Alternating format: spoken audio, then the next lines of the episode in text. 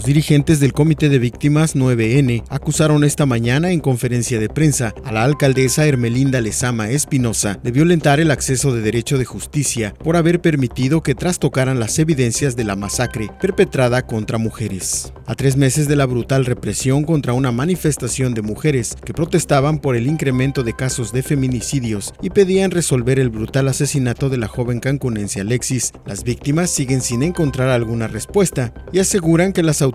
no han dado ningún seguimiento a las recomendaciones de la Comisión Estatal de Derechos Humanos. Solo aceptaron ante la presión nacional e internacional indagar explicaron durante una conferencia de prensa ofrecida esta mañana frente a las instalaciones de la Fiscalía Estatal. Pero hasta ahora solo renunciaron al jefe de la Policía Estatal, Alberto Capella, y al jefe de la Policía Municipal de Benito Juárez, Eduardo Santamaría. Eso no es una respuesta a las investigaciones, dijeron. Micrófono en mano sobre la banqueta expresaron que aunque no saben quién dio la orden o quiénes son responsables de los hechos del 9 de noviembre por comisión y omisión, pero sobre todo, quién permitió que bestias sádicas portaran armas, placas y gozaran de sueldos del erario y se les entrenara para lastimar en lugar de proteger.